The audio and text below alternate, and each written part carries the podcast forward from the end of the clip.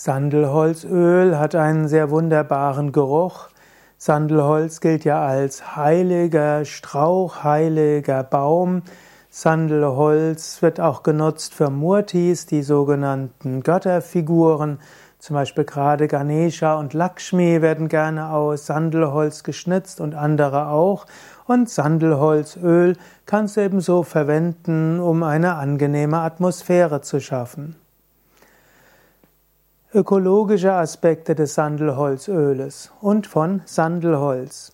Leider ist es heutzutage so, dass Sandelholzöl und Sandelholz als Holz sehr beliebt sind und so wird für die Herstellung von Sandelholzöl und auch von Sandelholzmöbeln und so weiter sehr viel Land auch gebraucht und uralte Sandelholzplantagen und Sandelholzwälder abgeholzt. Und so ist es vielleicht klüger, anstatt auf reinem Sandelholz zu bestehen oder gar Sandelholzmöbel zu haben, dich beim Sandelholz zu beschränken auf Japa-Malas, hm, die eben, wofür kein ganzer Baum abgeholzt werden muss, oder auch kleinere Götterfiguren.